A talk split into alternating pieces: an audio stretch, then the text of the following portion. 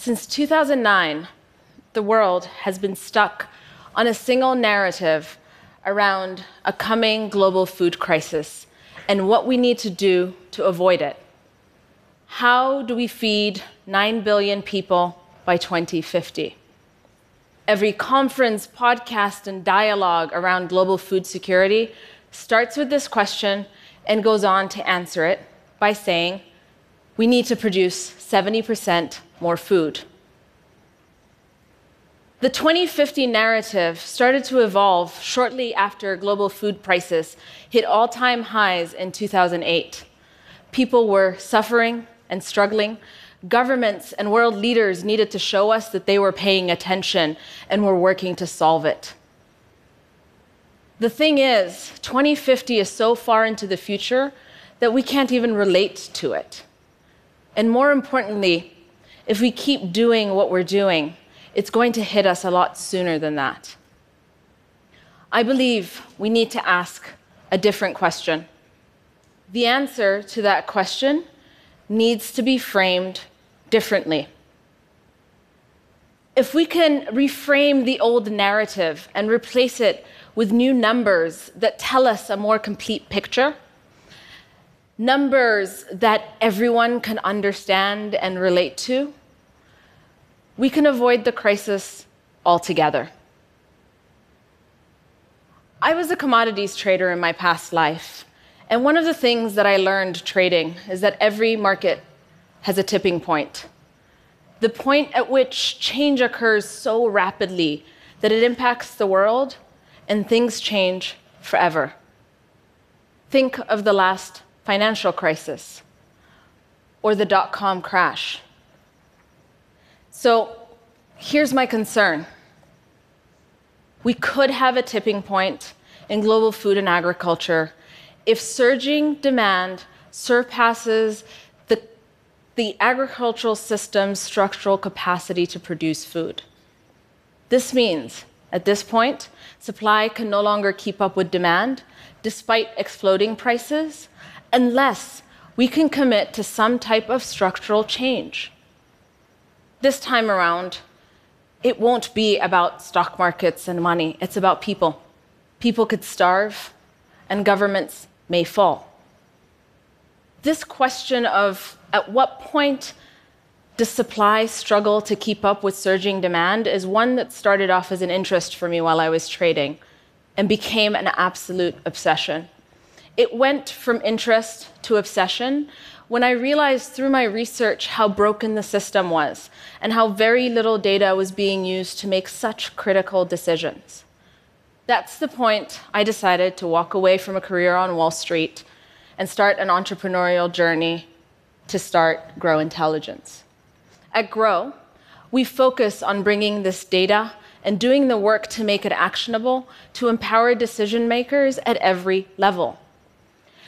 But doing this work, we also realize that the world, not just world leaders, but businesses and citizens, like every single person in this room, lacked an actionable guide on how we can avoid a coming global food security crisis.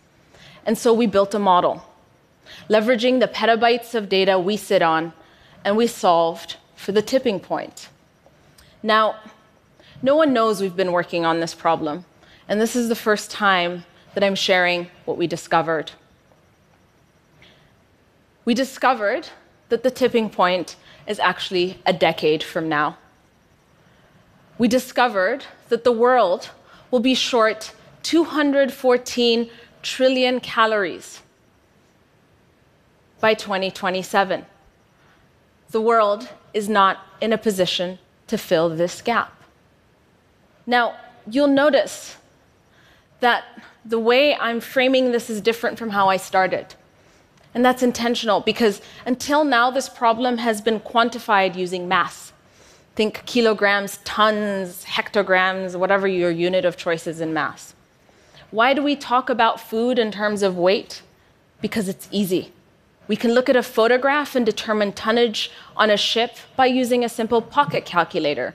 We can weigh trucks, airplanes, and ox carts. But what we care about in food is nutritional value. Not all foods are created equal, even if they weigh the same. This I learned firsthand when I moved from Ethiopia to the US for university. Upon my return back home, my father, who was so excited to see me, greeted me by asking why I was fat. Now, turns out, turns out that eating approximately the same amount of food as I did in Ethiopia, but in America, had actually lent a certain fullness to my figure. This is why we should care about calories, not about mass. It is calories which sustain us. So, 214 trillion calories is a very large number. And not even the most dedicated of us think in the hundreds of trillions of calories. So let me break this down differently. An alternative way to think about this is to think about it in Big Macs 214 trillion calories. A single Big Mac has 563 calories. That means the world will be short 379 billion Big Macs in 2027. That is more Big Macs than McDonald's has ever produced. So, how did we get to these numbers in the first place? They're not made up. This map shows you where the world was 40 years ago it shows you net calorie gaps in every country in the world. Now, simply put, this is just calories consumed in that country minus calories produced in that same country. This is not a statement on malnutrition or anything else. It's simply saying how many calories are produced in a single, uh, consumed in a single year minus how many are produced. Blue countries are net calorie exporters or self sufficient. They have some in storage for a rainy day. Red countries are net calorie importers. The deeper, the brighter the red, the more you're importing. 40 years ago, such few countries were net exporters of calories, I could count them with one hand. Most of the African continent, Europe, most of Asia, South America, excluding Argentina, were all net importers of calories. And what's surprising is that China used to actually be food self sufficient. India was a big net importer of calories. 40 years later, this is today, you can see the drastic transformation that's occurred in the world. Brazil has emerged as an agricultural powerhouse. Europe is dominant in global agriculture. India has actually flipped from red to blue, it's become food self sufficient. And China went from that light blue to the brightest red you see on this map. How did we get here? What happened? So, this chart shows you India and Africa. Blue line is India, red line is Africa. How is it the two regions that started off so similarly, in such similar trajectories, take such different paths? India had a green revolution. Not a single African country had a green revolution. The net outcome India is food self sufficient, and in the past decade has actually been exporting calories.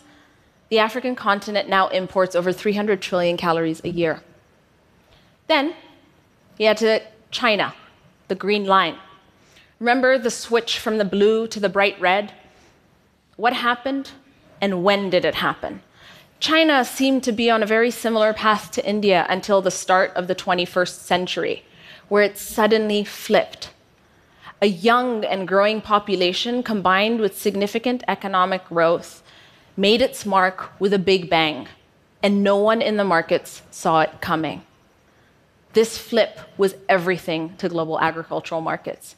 Luckily, now, South America was starting to boom at the same time as China's rise. And so, therefore, supply and demand were still somewhat balanced.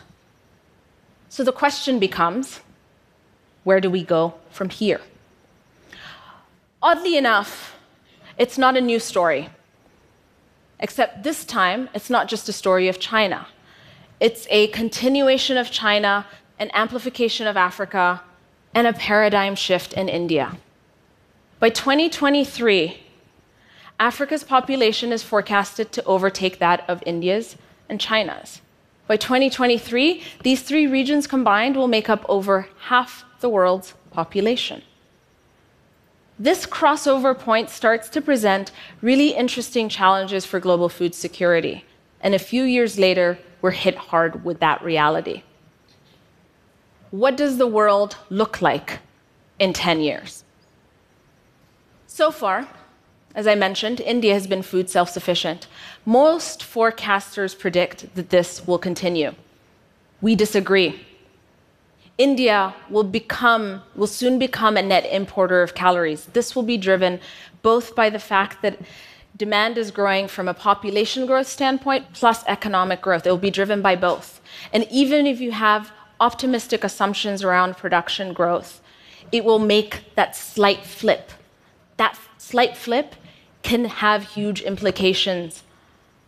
Next, Africa will continue to be a net importer of calories, again, driven by population growth and economic growth. This, again, is assuming optimistic production growth assumptions. Then China, where population is flattening out, calorie consumption will explode because the types of calories consumed are also starting to be higher calorie content foods. And so, therefore, these three regions combined start to present a really interesting challenge for the world. Until now, calorie, countries with calorie deficits have been able to meet these deficits by importing from surplus regions. By surplus regions, I'm talking about North America, South America, and Europe. This line chart over here shows you the growth and the projected growth over the next decade of production from North America, South America, and Europe. What it doesn't show you is that most of this growth is actually going to come from South America. And most of this growth is going to come at the huge cost of deforestation. And so, when you look at the combined demand increase coming from India, China, and the African continent, and look at it versus the combined increase in production coming from India, China, the African continent, North America, South America, and Europe, you are left with a 214 trillion calorie deficit, one we can't produce. And this, by the way, is actually assuming we take all the extra calories produced in North America, South America, and Europe and export them solely to India, China, and Africa. What I just presented to you is a vision of an impossible world. We can do something to change that. We can change consumption patterns, we can reduce food waste, or we can make a bold commitment to increasing yields exponentially. Now, I'm not going to go into discussing changing consumption patterns or reducing food waste because those conversations have been going on for some time now. Nothing has happened. Nothing has happened because those arguments ask the surplus regions to change their behavior on behalf of deficit regions. Waiting for others to change their behavior on your behalf for your survival is a terrible idea. It's unproductive. So, I'd like to suggest an alternative that comes from the red regions China, India, Africa. China is constrained in terms of how much more land it actually has available for agriculture, and it has massive water resource availability issues. So the answer really lies in India and in Africa. India has some upside in terms of potential yield increases. Now, this is the gap between its current yield and the theoretical maximum yield it can achieve. It has some unfarmed arable land remaining, but not much. India is quite land constrained. Now, the African continent, on the other hand, has vast amounts of arable land remaining and significant upside potential in yields somewhat simplified picture here, but if you look at sub Saharan African yields in corn today, they are where North American yields were in 1940. We don't have 70 plus years to figure this out. So it means we need to try something new and we need to try something different. The solution starts with reforms. We need to reform and commercialize the agricultural industries in Africa and in India. Now, by commercialization, commercialization is not about commercial farming alone. Commercialization is about leveraging data to craft better policies, to improve infrastructure, to lower the transportation costs, and to completely reform banking and insurance industries. Commercialization is about taking agriculture from too risky an endeavor to one where fortunes can be made. Commercialization is not about just farmers. Commercialization is about the entire agricultural system. But commercialization also means confronting the fact that we can no longer place the burden of growth on small scale farmers alone. And accepting that commercial farms and the introduction of commercial farms could provide certain economies of scale that even small scale farmers can leverage. It is not about small scale farming or commercial agriculture or big agriculture. We can create the first successful models of the coexistence and success of small scale farming alongside commercial agriculture. This is because, for the first time ever, the most critical tool for success in the industry, data and knowledge, is becoming cheaper by the day.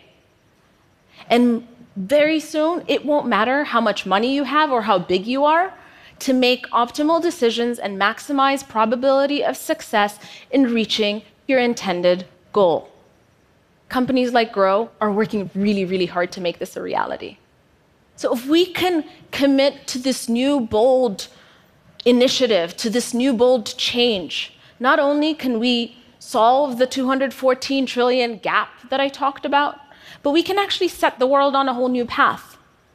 India can remain food self sufficient, and Africa can emerge as the world's next dark blue region.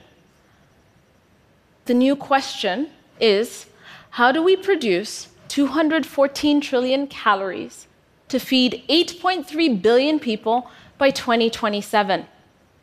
We have the solution. We just need to act on it. Thank you.